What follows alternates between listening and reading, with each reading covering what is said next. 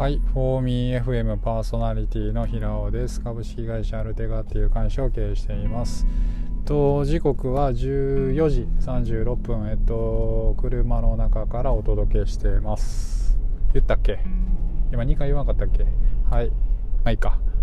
えー、っと、とですね、師走に入りましたね。12月に入りましたね。と12月に入ったので何ていうかね12月に入ってというか、まあ、昨日あたりからすごい思うんですけどなんかツイッターとか見ててもあのキャンペーンが始まったりとかあとそうキャンペーン始まったりとか、まあ、アドベントカレンダーが始まったり、まあ、12月ってそうですよね。アドベントカレンダー始まったり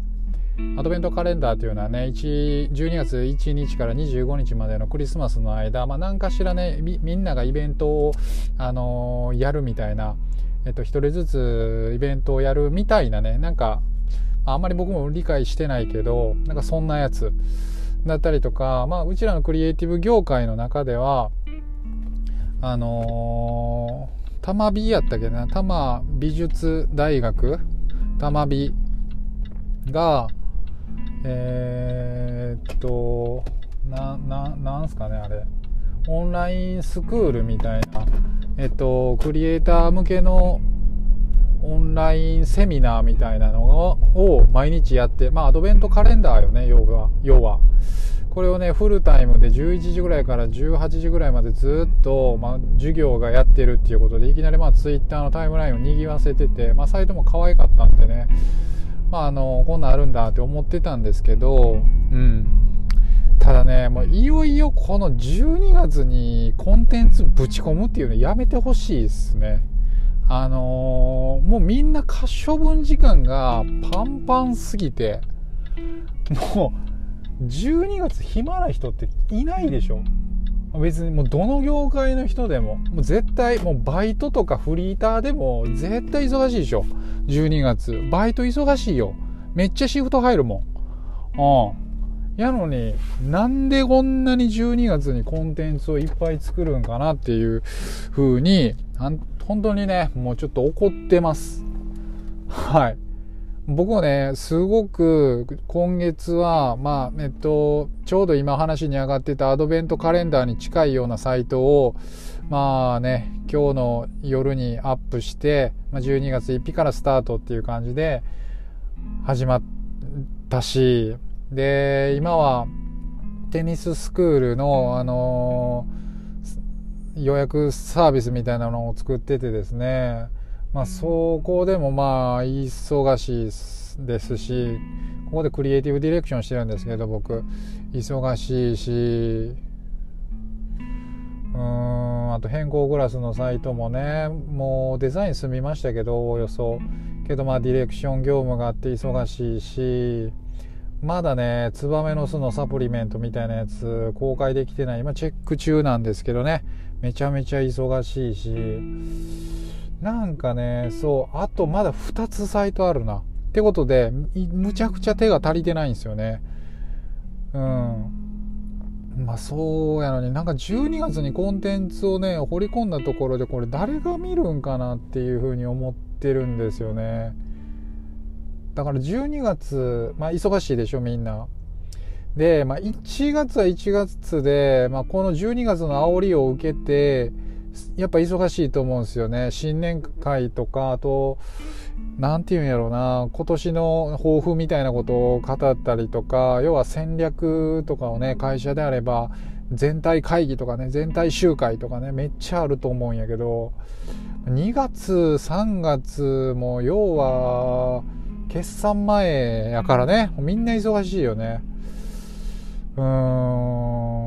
4月5月なんかな？そうなると、まあ、4月はでも引っ越しで忙しい人がいてて5月はそうだな。旅行で忙しい人がいてるんかな。でも5月6月はまだマシなんじゃないですかね。でも結構5月6月はまだマシかもしれん。7月8月になったらちょっと遊ぶ方が忙しくなるので78910とね多分遊びシーズン11月ぐらいまではキャンプも行けるしね夏行楽シーズン遊んで11月ぐらいまではまあキャンプ行けるしって考えたらねやっぱり5月6月ぐらいにみんなゆとりがあるんかなどうかな。って考えたらまあずっと忙しいんですけどずっと忙しいかもしれないな。うん。でもちょっと12月にね掘り込まなくてもいいよなっていうふうにちょっと思ったりしてます。はい。ということであと1ヶ月か。えっとこの最後の1ヶ月そうだな。なんかえっといよいよ振り返るっていうことをしないといけないなっていうふうに思いますね。なんかこの間おとついぐらいにもあの2021年の買ってよかったものみたいなものをあの撮って配信しましたけど、えっと、会社の動きだったりとか自分個人の目標みたいなものがこの、えー、12ヶ月考えてたものを達成できそうなのかっていうことを、まあ、まずは考える必要があるっていうのがまず一つなんですけどこれ僕個人的には、えっと、1年をワンクールって考えて目標を組み立てるっていうこと自体が僕は間違えていると思っていて、えー、半年に1回もしくは3ヶ月に1回を、えっと、目標にしていく方がいいかなっていうふうに考えてます。で、例えばまあ12月、えっと、12ヶ月の目標を立てるってなった時に、えー、まあそのね12ヶ月後大目標であってもいいんだけど、えっと、なんか11月になってはやばい何もやってないみたいな感じにまあ人間やからなるでしょ。だって夏休みの宿題って最後まで置いてるじゃないですか。なので、これね、3ヶ月ごとにやっぱり見直すのがよくって、で、その代わりに3ヶ月で実現可能そうな、えー、実現ができそうな、まあ、なんていうか小さな目標をね、立てていく方が、僕は全然いいと思いますね。やっぱり目標を立てるって言っても、なんか、例えば12月に、えー、て言うか、できてたかできてなかったかっていうところを、